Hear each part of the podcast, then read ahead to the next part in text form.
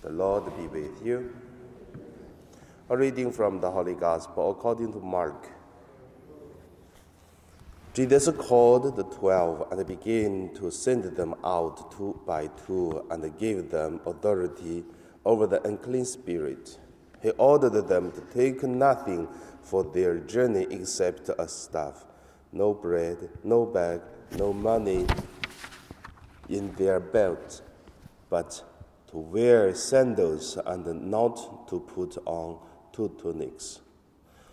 He said to them, Wherever you enter a house and stay there until you leave the place.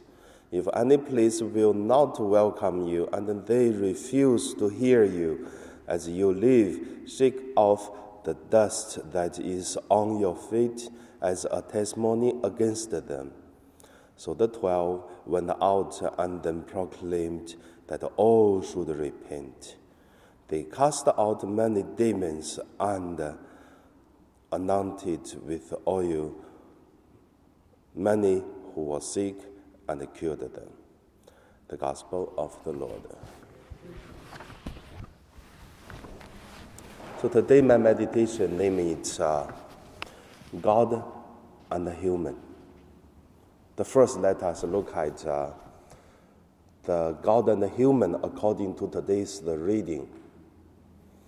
The first reading is continuing the story of King David. Uh, I did several talk about uh, David, king, and then the king uh, Saul. It's very interesting to look at these two people. But today, the gospel, we're talking about uh, the death of David, the last will of David. Uh, he told his son Solomon, You have to follow God, you have to follow the law of Moses, and then God will bless you. But uh, if you go back to read the Bible, you will find out that's not all the last will, uh, last will of David. There are still other words. In other words, continue this to say, you should not let Joab live until his hair get white, which means he asked Solomon to kill Joab, that is the commander of his armies.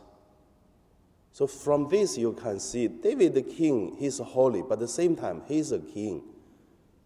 He's not only a good father, same time he is a, a very, very strong man. Same time, he is very good friends of Joab. Because of him, that's why he, he can get the wife of uh, uh, Julia, or what's the name? He got the wife for another man because the commander sent uh, the husband to the war and died, and then he get the lady. So they are good friends. They know each other well. They help each other. But he asked his son to kill him. Why? Very simple, because old man die, and then another old man living, it is dangerous for the son. Solomon can control the country, can make a, a very good uh, ruling for many years until his death, because that is the wisdom of uh, David. So David believed in God. Same time, David used his uh, human knowledge. The second uh, point, let us look at uh, the human and God according to today's gospel. In today's gospel, we could see Jesus sent his disciples away. Do not bring this or that and we can see Jesus wanted his disciples relying on the help of God. But same time, Jesus did not ask his disciples doing nothing. They do according to their understanding. They do different things. Each person have different uh, abilities.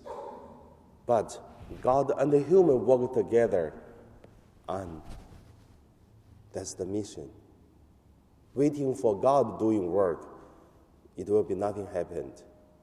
And also, only relying on the human's ability, ignore the guidance of God, we will do a lot of uh, nonsense works. So that's the gospel.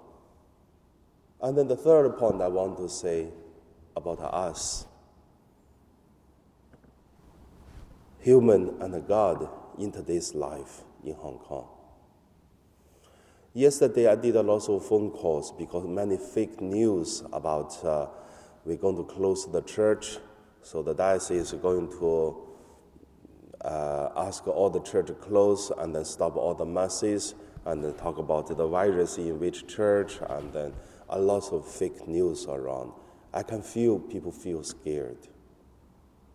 And also the people who are making fake news and they also not only scared, they have their wish for whatever we at this moment. I also heard that uh, Diocese of Macau, Israel, they closed all the churches already. So but the government not closed yet. The bank not closed yet, but church closed the first in Macau. But however, what's happening in Hong Kong, we don't know. But I also I want to say one thing. At this moment, what we can do? I believe human and then God's way put together, that's what we can do. Do our best to protect ourselves as what we can do. The mask, the alcohol, and with uh, lots of water, washing hands, go and come in. And that's all we can do. In the church, we already asked TAPA to use more antivirus, things clean the, the, the floor, clean everything. We did. We stopped all this uh, holy water, and then we do not print any book, only one copy for priest so we did our human part. And then another part is we believe that uh, God loves us. And also we feel hopeless, helpless. And that is why, and then the people, they come to church to pray. And that is the most needy for the people feel help or they're looking for help. And then in around these days, I can see during the non-mass time, still a lot of people come to stay here for a while. That's how do we do, relying on God, and also do our best to protect uh, the virus. So that's the best already, and then the things will pass. So Yesterday, I was quite, uh, I think a lot yesterday. In my hometown, the police come to our church in mainland, ask a priest to leave. If you do not leave the church, put you in jails. And then at the end, they took the priest away. And then the church was closed by force, not by free choice. And then during the the rallies time, also the police come to ask, ask us to close the church as people do not go to church. We have a choice, then we continue to open until now. No problem. But by virus, so we continue open our church because that's the most need. The God, the human, both we have to do our best. So that is the way how do we live our life. And then by these two together, we can pass all these difficulties. So that is why our church continue open as uh, the same time, same time to open, same time to close. And also, I'm in my office all the time, so feel free if someone need any help. But also for the Dominican helpers, if the employer asks to stay, stay in the house. It's okay, but pray more. And we are united in God's life. And now I pray.